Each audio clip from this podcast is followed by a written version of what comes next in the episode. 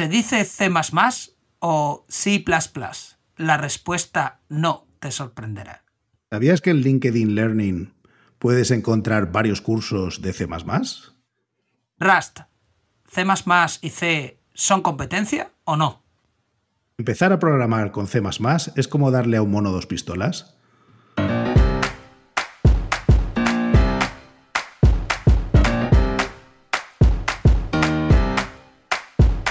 Bienvenidos a Unicode U00D1.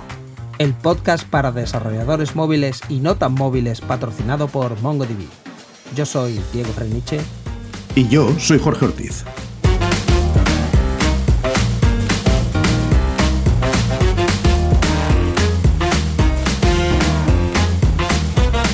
Unicode U00D1, segunda temporada, episodio 19, Ignorando modas pasajeras.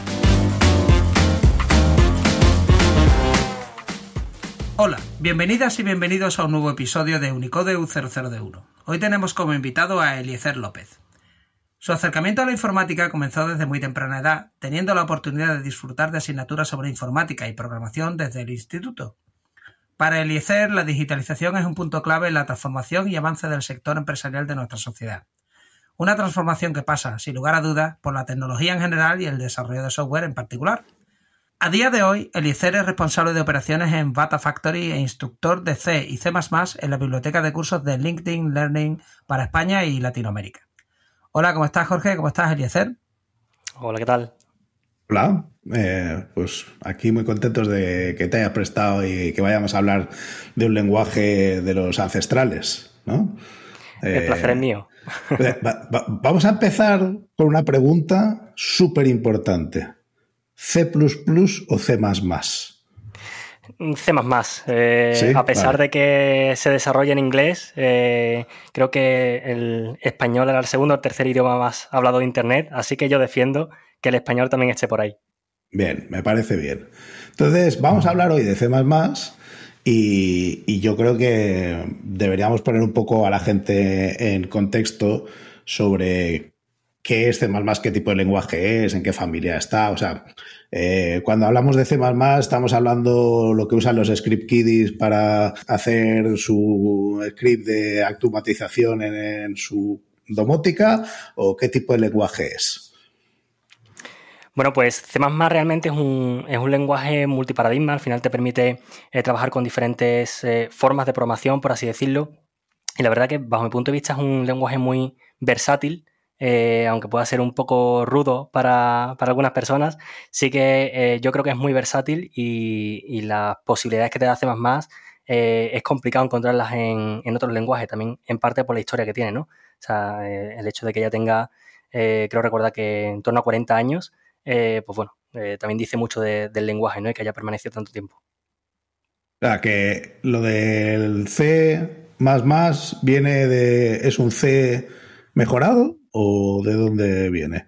Sí, bueno, eh, al final se supone que, C ya era un segundo intento, ¿no? Eh, por ahí se empezó a programar en algo que se llamaba B y, eh, parece que, sí que se consiguió un, lenguaje que alcanzaba las características que, se buscaban, ¿no? Ahí en, en, los laboratorios Bell y toda esta movida, ¿no?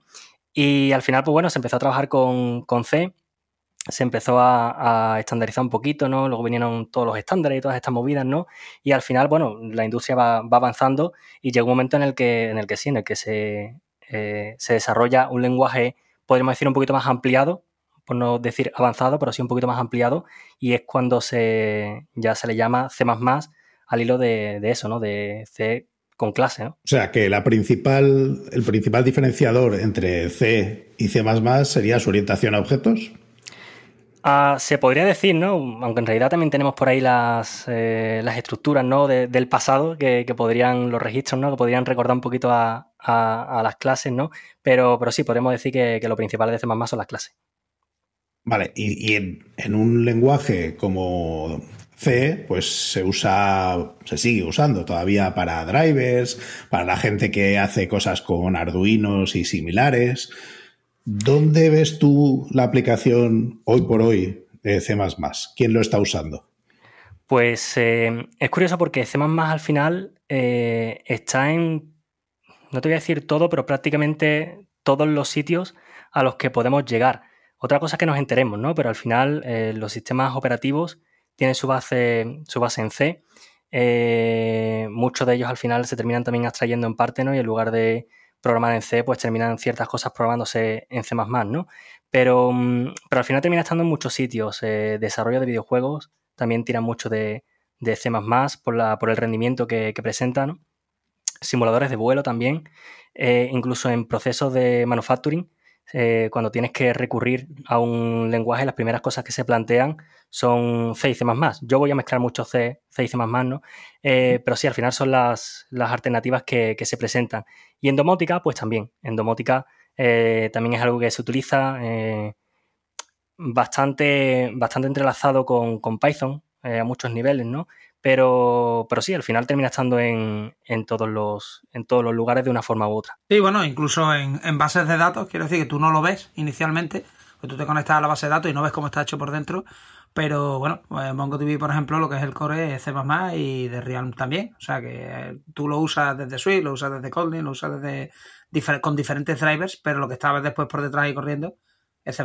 Entonces, bueno, que sí, que está ahí, que no lo vemos, ¿no? Muchas veces tú no tienes por qué utilizar un IDE para programar en C++ o utilizar un include ahí, ¿no? Y escribir directamente en C++, pero al final lo estás usando de una manera o de otra. Eh, frente a lo cual yo ya mm, te voy a preguntar ya directamente, bueno, y si yo quiero programar ahora porque tengo muchas ganas de programar, ¿tú qué IDE o qué, cuál usas tú y cuáles hay por ahí? O sea, porque yo recuerdo haber usado el Turbo C para C y el Borland C++ para... Pero esto estoy hablando de programas de los años 90 que eran en solo texto. Entonces, Igual esto ha cambiado algo, me gustaría... Yo, también los tenía, esos.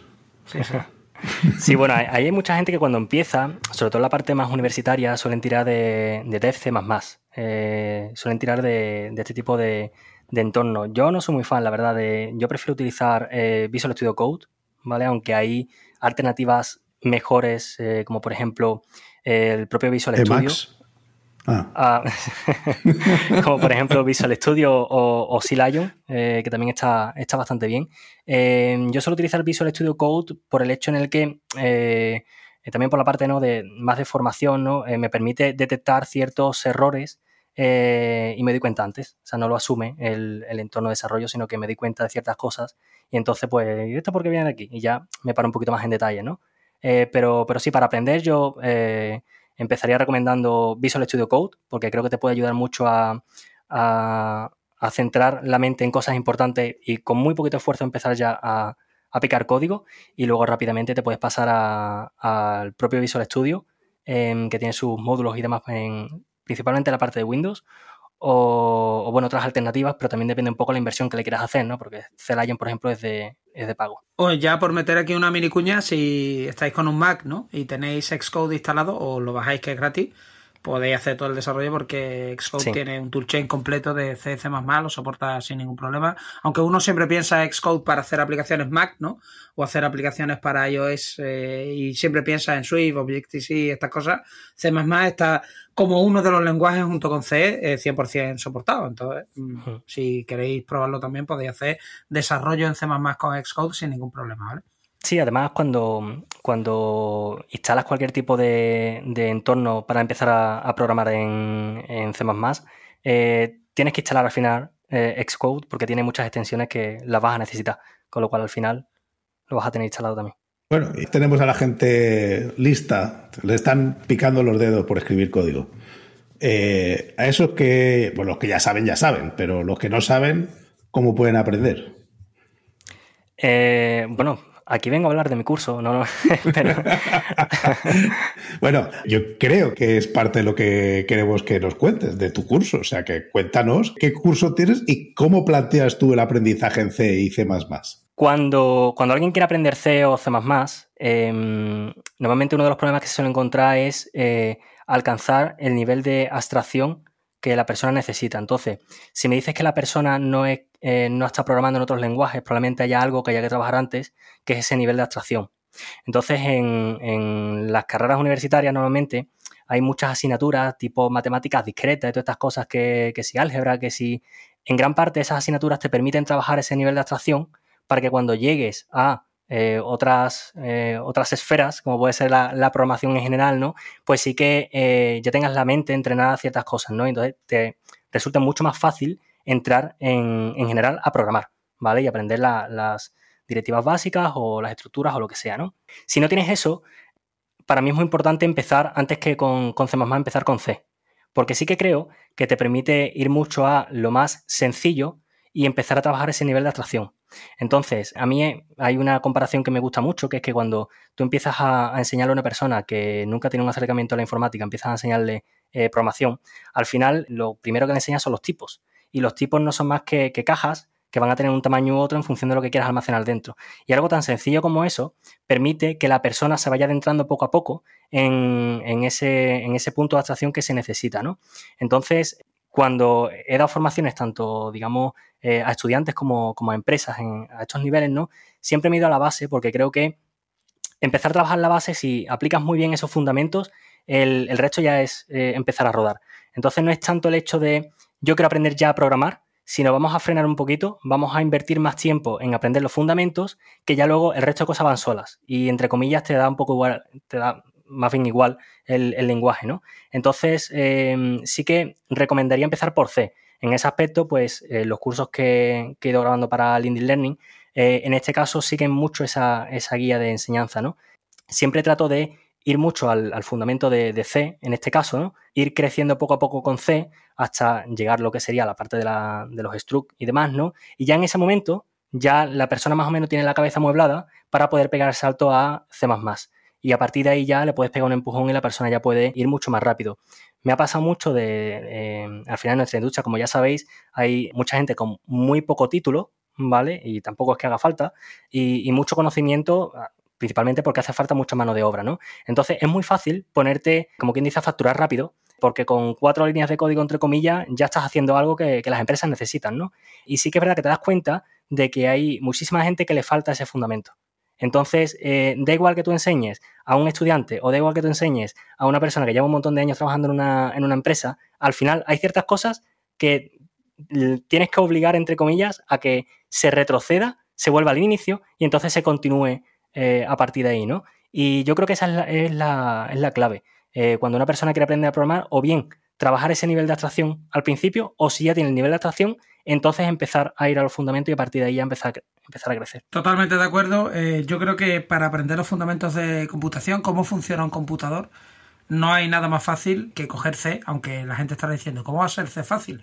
Hombre, para construir todo un sistema operativo con C, pues sí, muchos punteros que puedes perder tal, pero para aprender los conceptos básicos, tiene 28 palabras clave, C, quiero decir, luego con la estándar, ¿no? Library, con esas dos cosas ya puedes hacer un montón de cosas, puedes aprender todo lo que es la programación estructurada lo cual te da una base enorme y además, si es tu primer lenguaje de programación o no lo es, pero estás volviendo y quieres coger como la base, es el primer lenguaje en el que vas a ver con total claridad cómo es un toolchain funcionando, precompilador, compilador, enlazador, cómo se generan los binarios, dónde van los binarios, dónde, o sea, lo vas a ver completamente todo el proceso, ¿no? De, cómo funciona un compilador, que después todos esos toolchains te los vas a encontrar con lenguajes mucho más modernos, que hacen más cosas, que generan más código, que hacen más magia, pero aquí es que hay poca magia, porque C es muy, muy sencillo. C++ como superconjunto de C, pues lógicamente tiene un montón de más cosas como ahora, ahora hablaremos, pero C yo creo que da esas ventajas y te da una visión muy clara de cómo funcionaría un computador sencillo, pila, montón,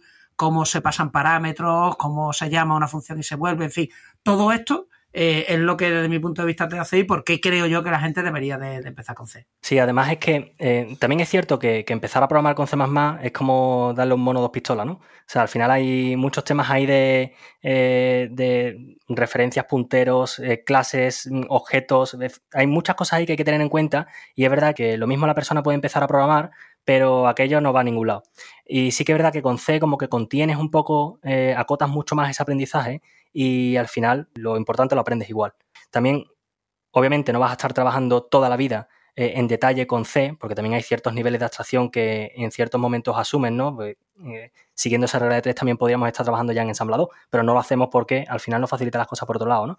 Entonces, a pesar de eso, sí que creo que hace falta mucho esos fundamentos, porque luego te vas a otros lenguajes o te vas a ciertos sectores en los que, a pesar de que se trabaja con otras tecnologías, terminas haciendo una conversión a C o a C eh, a la hora de la verdad. Y hay ciertos momentos en los que tienes que entrar en el fango y si no sabes, por ejemplo, en este caso C o C, pues te quedas ahí, ahí en el tintero, ¿no? En ese aspecto, hay varios proyectos, por ejemplo, eh, que he tenido bastante cerca, en los que se ha trabajado eh, con MATLAB.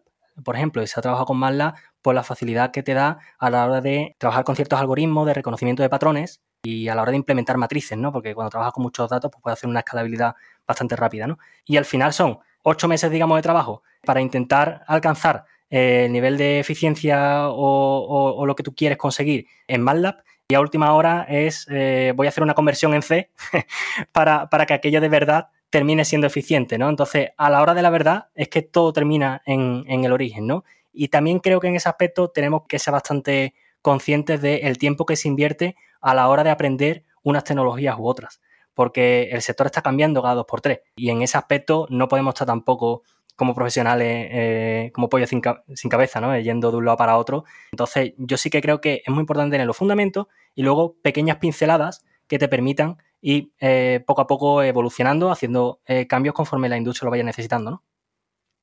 Totalmente de acuerdo. ¿No pensáis vosotros que en lugar de muchas veces, como se ha enseñado, o a mí me enseñan también con los pseudocódigos estos, los lenguajes estos inventados, que no, te voy a enseñar a programar con un lenguaje inventado que no puedes compilar, ¿no? No es más sencillo enseñarle a la gente directamente con C, que es un pseudocódigo pero que puedes compilar. Muy sencillito, muy cortito, y que te da efectivamente esa base, esa base que nunca va a cambiar, porque C se inventó en el 72, eso va a seguir dando guerra hasta el 3072, ¿no? Y eso es eterno porque, porque está metido en demasiados sitios y ya sacarlo va a ser complicado.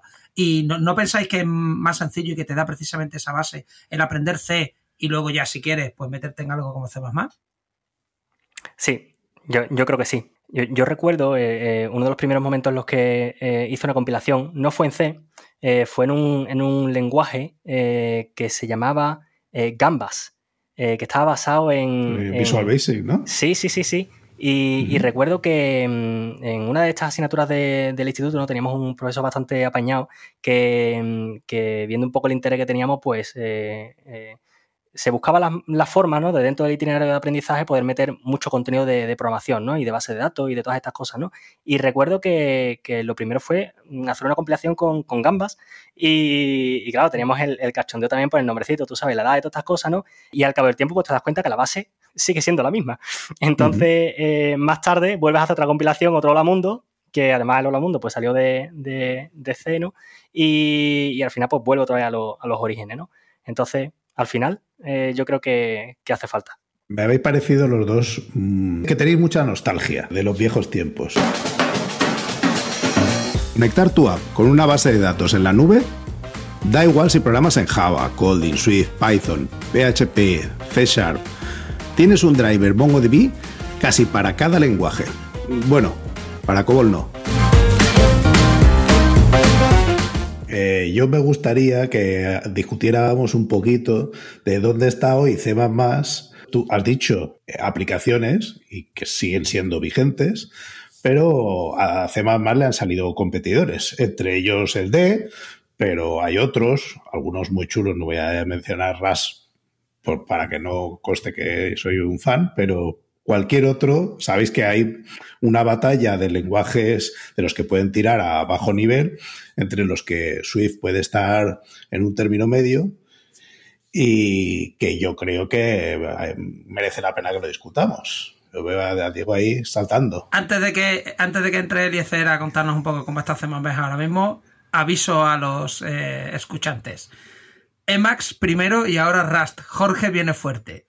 Eliezer, ¿cómo está C++ hoy día? Yo, sigo creyendo que, no tiene un competidor eh, claro que de verdad le, vaya, le vaya a hacer frente.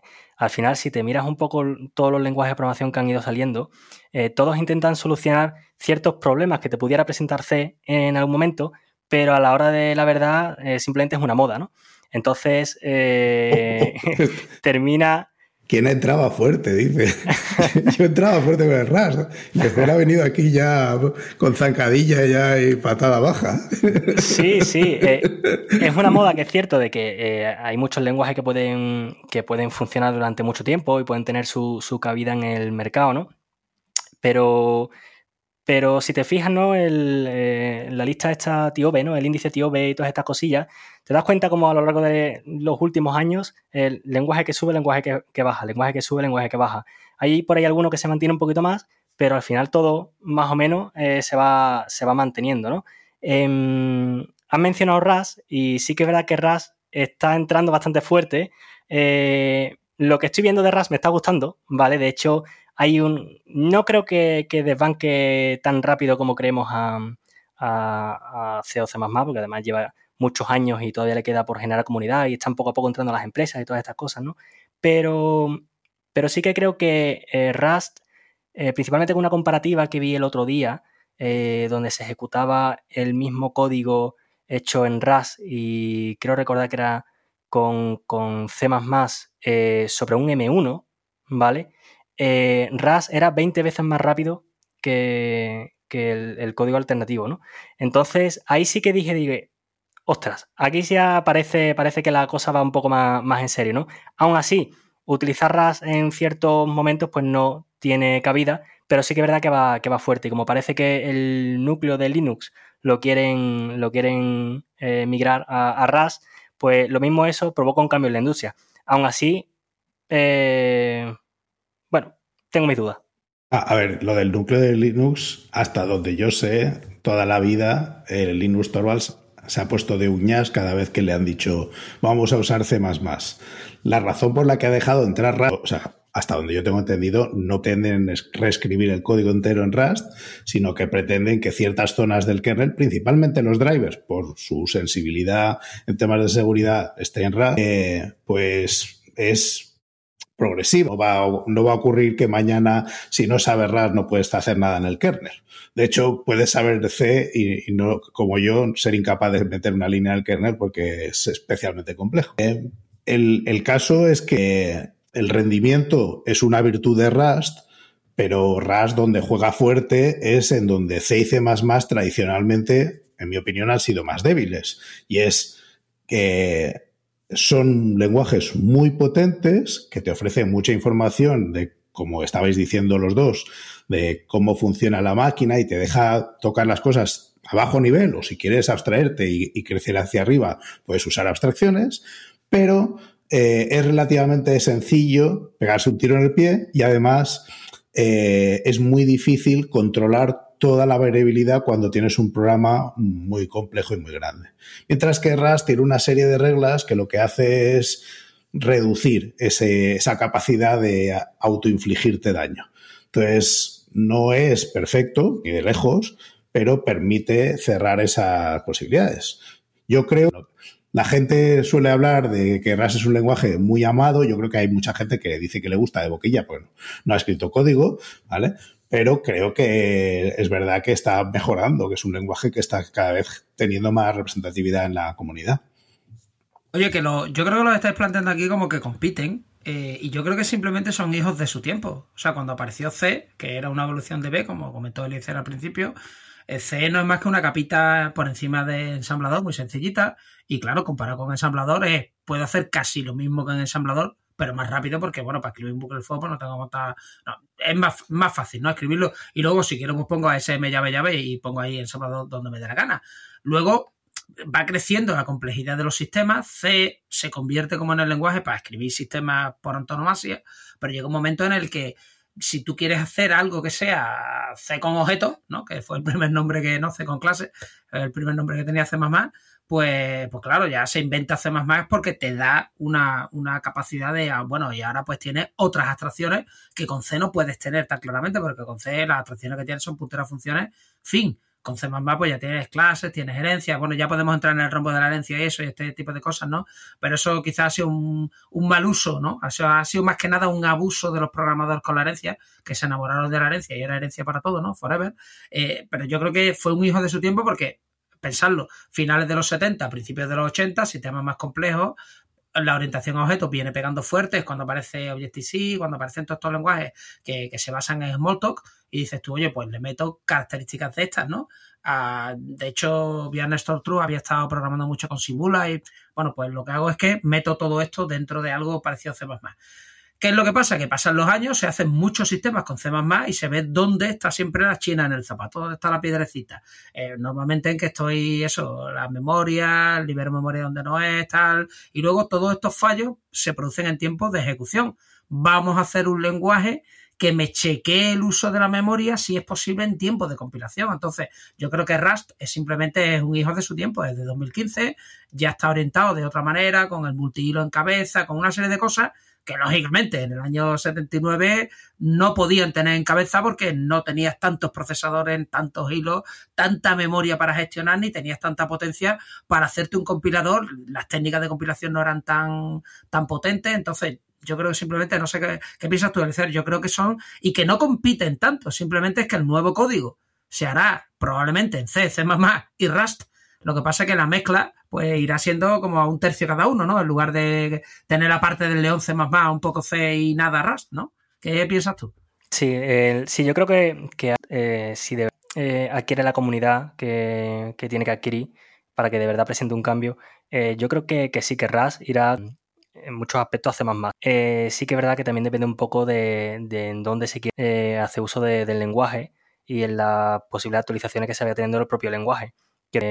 Si quieres trabajar, si quieres eh, compilar algo en un Intel y Fuego, ¿no? Como, como suele decir, eh, al final lo mismo RAS pues presenta ciertos problemas como, como ya hemos hablado, ¿no? si por ejemplo entras, entras de procesadores, por lo mismo ahí tiene más sentido empezar a, trabajar con RAS. Yo creo que depende mucho al final del hardware porque son lenguajes que están muy vinculados al, hardware en cierta forma, eh, donde se van a ejecutar. Si es que el hardware nos preocupa, porque cada vez más eh, de tener eh, programas que sean eficientes es un será o cero porque con toda la computación. ¡Energía! con toda la computación que podemos ya utilizar, mm, hay muchas veces ya que se nos olvida, ¿no? Eh, todo el tema del rendimiento, ¿no? Eh, a la vista está Chrome, por ejemplo, ¿no? Que se carga la, la, memoria del Mac. Entonces, bueno, yo creo que va a, ser, va a, ser, un depende y se irá viendo un poco en qué sectores tiene más sentido hacer uso de, de un hay una que, como lo has mencionado, no puedo dejar de, comentarlo, y es que eh, creo que fue este fin de semana que estaba escuchando noticias y decían que Chrome ha decidido incorporar Rust en el core del, del motor de red, que lo cual es claro, es una aberración desde el punto de vista de que lo creó eh, Mozilla. A Mozilla le hicieron la Pascua, ha perdido control de la Rust Foundation y, ahora se lo queda su principal competidor y lo mete en el motor de rendering de, de Chrome. Pero, eh, a ver, eso pasa en las mejores casas. Sí, el open source es lo que tiene. Sí, sí. Y oye, está bien que sea así, porque el poder eh, un fork de un proyecto y llevarlo hacia donde tú quieres siempre es interesante. Pero ya que estamos en el tema de open source, eh, yo hay una cosa de C que le perdí la pista hace tiempo y que creo que estaría bien que nos pusieras tú un poco al día más o menos. Y es eh, tú sabes que, volviendo al caso de Rust, tiene un ciclo de release muy rápido y tal. Sin embargo, hasta donde yo recuerdo, eh, C tenía como un comité de estándares y el lenguaje, la evolución del lenguaje también, porque es un lenguaje mucho más maduro y que ya está mucho más establecido, pues ha sido mucho más lenta a lo largo de los años. Eh, de hecho, yo creo que en Java pasó eso durante un tiempo y luego volvieron a acelerar y ahora yo creo que va mucho más rápido de lo que iba años atrás pero no sé cuál es el estado de C++. O sea, yo recuerdo el, estándar el 11, me suena que había uno que era el 17, no sé si había uno después que era el 20 y algo, 21 puede ser. El 2020 creo recordar. O 20. Sí, está el 20, está el 23. ¿Y eso cómo, cómo va? ¿Eso qué es? ¿Un comité de, de gente de la industria que dicen esto lo metemos, esto no lo metemos?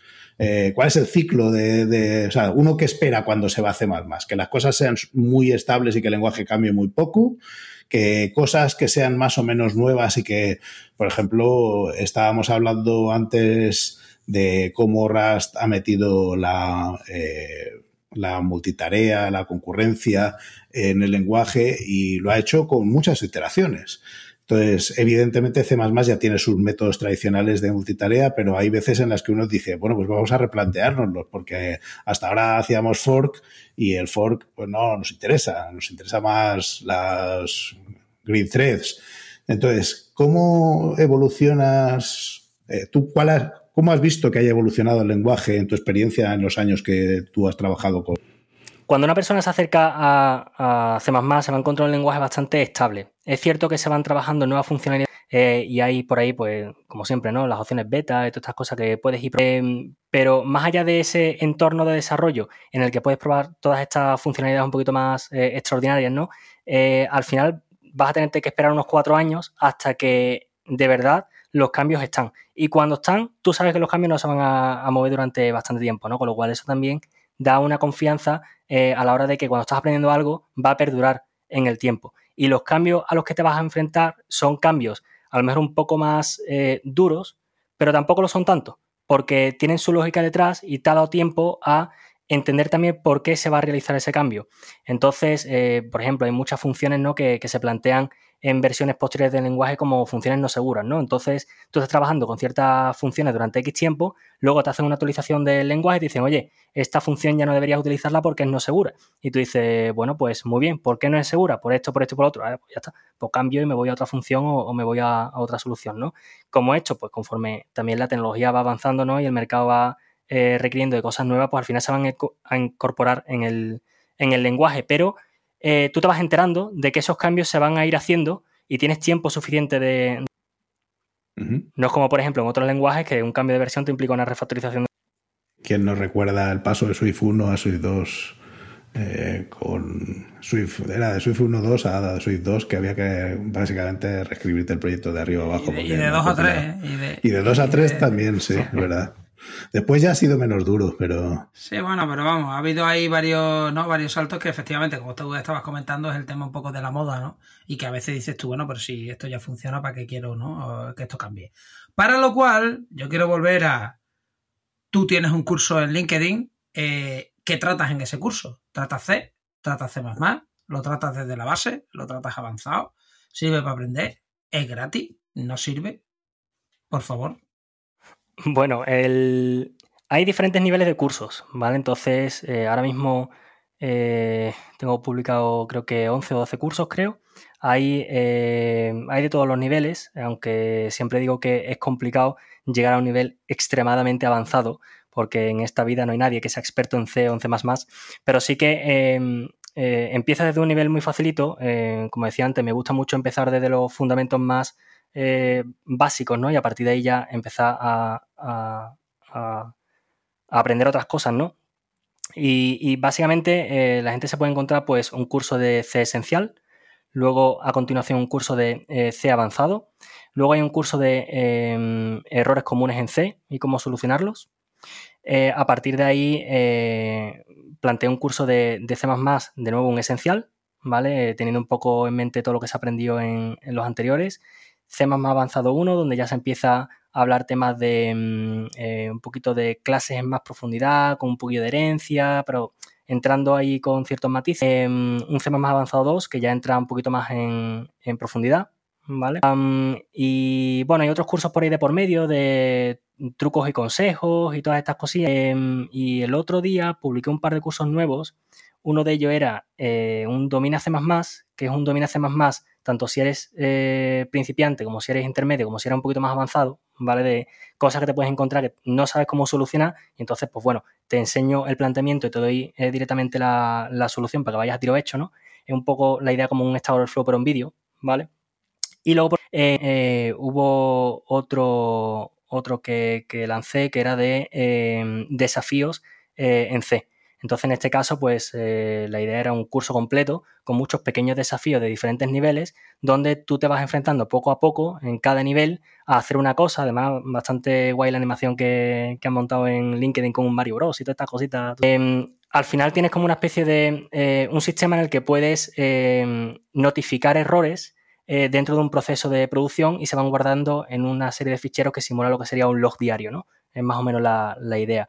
Entonces, más o menos es el planteamiento. Eh, puedes entrar en cualquier eh, y más o menos vas a poder seguirlo porque sí que eh, hay, pues, trato de que los, las diferentes lecciones sean lo suficientemente atómicas para que se puedan continuar. Además, lo típico de el código te lo doy en un estado inicial y luego te lo doy en un estado final para que puedas tener también esas, esas opciones para empezar a trabajar conmigo y demás. pero lo ideal es seguir un poco la idea del, del, concepto global, ¿no? Aunque como digo, puedes entrar en cualquier momento y muchos cursos están pensados también para que las lecciones que tienen sean, como digo, totalmente atómicas. Tú haces una búsqueda en Google, de hecho, el otro día tengo una experiencia que me pasó haces una búsqueda en, Google y te aparece ahí el, vídeo con la solución que, necesitas y, ya, ¿no? El, y contaban un poco la, anécdota era que eh, no me acordaba cómo hacer eh, una cosa, lo puse en Google y lo primero que me apareció fue mi curso, ¿no? Y, me quedé con un plan de ¿qué hace esto aquí, no? Y luego ya, pues claro, eh, entro, lo veo, me acuerdo, yo muchas veces grabo los cursos para mí, ¿no? Oye, ¿y cómo te recluta LinkedIn a ti para hacer esto? ¿Y cómo, o sea, cómo se hace uno LinkedIn profesor o cómo se llama esto? Sí, pues eh, LinkedIn tiene lo típico, la página de, empleo en la que eh, hay una parte de Become an Instructor y entonces tú coges, entras ahí y, postulas, ¿no? Para, para trabajar con, lo que tú quieras, ¿no? Hay eh, un catálogo de, de, negocio, hay una biblioteca de, tecnología, hay como diferentes eh, opciones que, tienen. En, mi caso eh, vi que estaban buscando gente de, de, de C y de C++. no le eché mucha cuenta. de nuevo vi que estaban buscando gente de C y C++, no le eché mucha cuenta. De nuevo vi que estaban buscando gente de C y C++ y digo, ¿qué está pasando aquí? Y, fue preguntar por pura curiosidad de decir, mira, si conozco a alguien, porque es verdad que durante muchos años he estado dando formación de, de C y C++, entonces digo, si conozco a alguien te lo puedo derivar. Eh, y automáticamente fue, grábanos un par de vídeos y, vemos un poco a ver hasta qué punto eh, puedes hacerlo tú, ¿no? Y digo, pero espérate, esto estás buscando un experto, ¿no? Y, volvemos a lo mismo, no hay expertos de, de C o C++, ¿no? Entonces, nada, a partir de ahí pues ya empecé un poco a grabar con ellos y, luego ya me enteré de que, bueno, es cierto, mm, eh, ciertas personas que ya eh, sabían un poco de, mi trabajo de antes, ¿no? Y, ya pues directamente eh, tuve la confianza de ellos para poder empezar a grabar, con lo cual estoy muy agradecido. Además está bastante guapo el, eh, cómo se plantean las formaciones. Mm, yo flipé en color cuando, cuando empecé a grabar. Eh, quiero decir, uno sabe más o menos, pues eso, tiene su micro, tiene sus cosas, ¿no? Sabe cómo grabar, sabe cómo más o menos, pero, pero lo de esta gente es un caso aparte. O sea, yo recuerdo que el primer vídeo de demo ¿no? que, que me pidieron lo grabé y la respuesta fue eh, nos parece genial, solo tengo ciertas coletillas de youtuber. Y digo, ¿esto qué es? Y automáticamente eh, resulta de que ellos tienen eh, unos coaches o como quieras llamarlo, ¿no? Donde se sientan contigo para, en función del público, claro, tenemos que pensar que Internet es grandísimo, o sea, es un público enorme. Estamos hablando de que aquí los vídeos a diario me llegan mensajes de un montón de partes de Latinoamérica, diferentes puntos de aquí de España y es brutal el alcance que, tiene en este caso eh, LinkedIn Learning, ¿no? Entonces, claro, ellos te, dan esta, estas sesiones de, coaching, ¿no? Para que tú sepas también cómo dirigirte a un público tan amplio eh, y alcanzar a diferentes niveles, ¿no? De conocimiento, eh, niveles culturales y todas estas em, palabras que se pueden utilizar en un país pero en otro es un poco más malsonante, ya sabemos, ¿no? Todos estos ejemplos, ¿no? Entonces se entra en un, en un proceso en el que estás trabajando continuamente en equipo.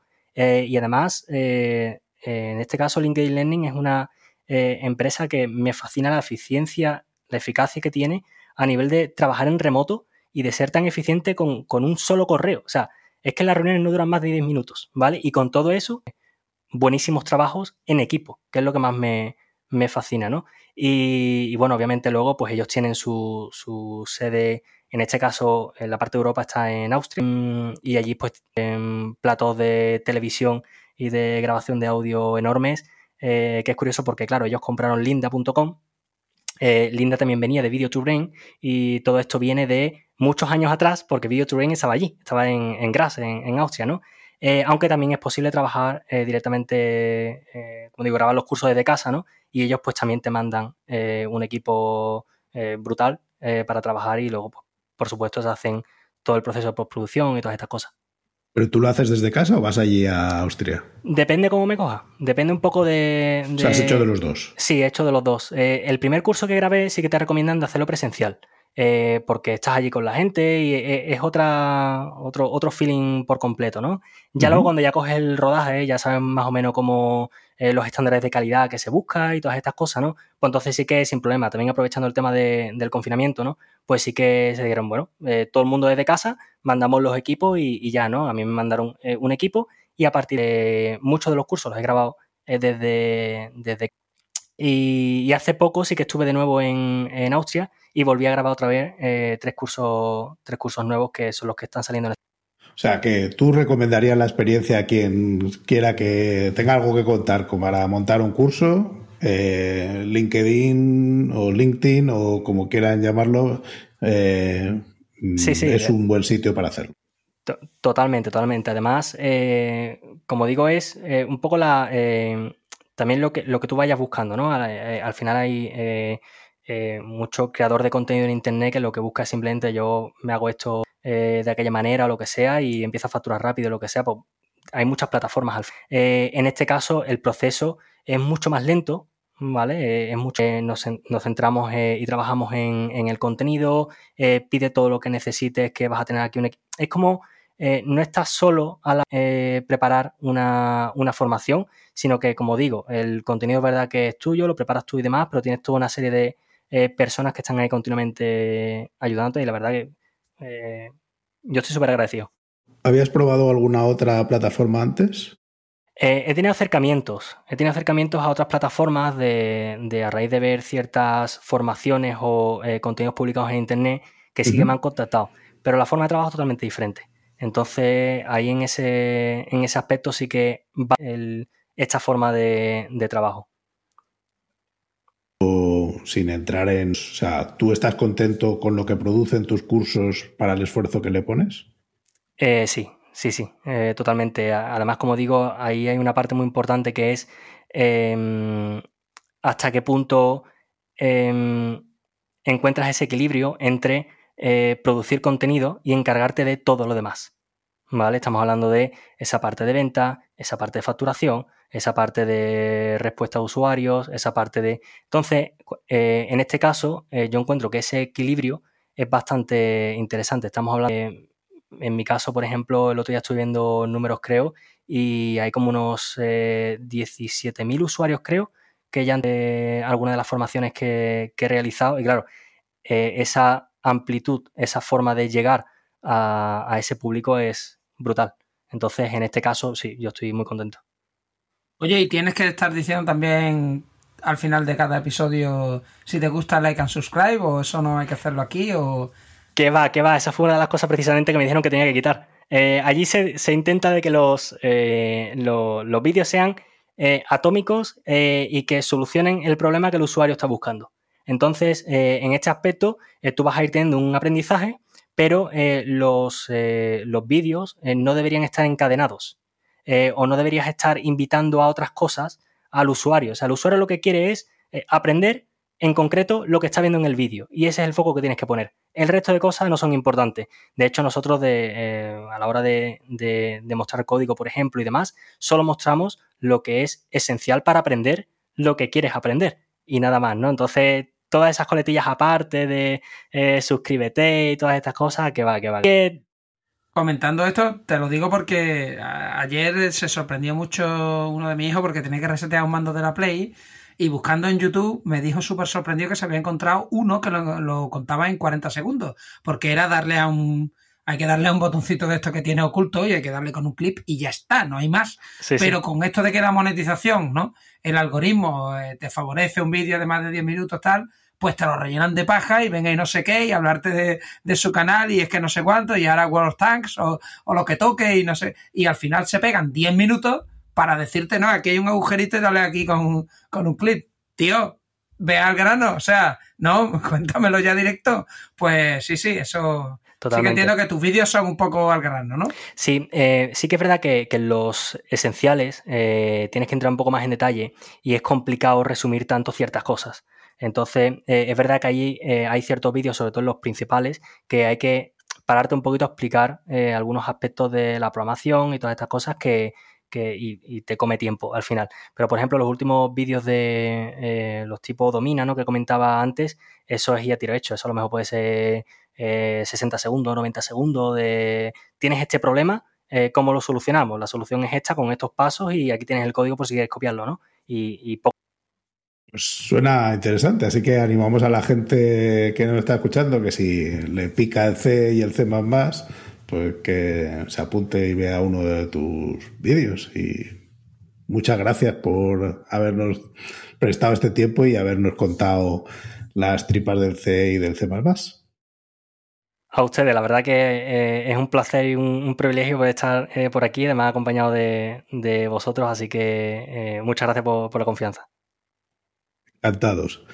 Hasta otra. Hasta luego. Hasta luego. Gracias por escucharnos. Si te ha gustado y quieres que podamos crear nuevos episodios, te pedimos que nos ayudes a difundir este podcast. Puedes decírselo a tus compañeros, retuitear cuando anunciemos nuevos episodios, suscribirte para que se descarguen los nuevos episodios automáticamente o, todavía mejor, puedes ponernos una valoración espectacular en tu plataforma de podcasting. Si tienes sugerencias sobre cómo podemos hacerlo mejor, propuestas de invitados o contenidos, ponlo en un tuit mencionando a Diego, arroba de Freniche, o a Jorge, arroba JD Ortiz. Te recomendamos atender a los meetups de Realm. Tienes el enlace en la descripción y si tienes dudas sobre Realm o MongoDB, puedes participar en los foros. Si podemos aportar algo a tu comunidad, estaríamos encantados de atender a vuestros eventos, podcasts, conferencias o meetups. Por último, queremos recomendarte nuestro podcast hermano en inglés, The MongoDB Podcast, presentado por Michael Lynn y en el que se entrevista a desarrolladores, emprendedores y empresas. Lo tienes disponible en las principales plataformas de podcasting. Esto es todo por este episodio de Unicode U00D1 Podcast. Hasta la semana que viene.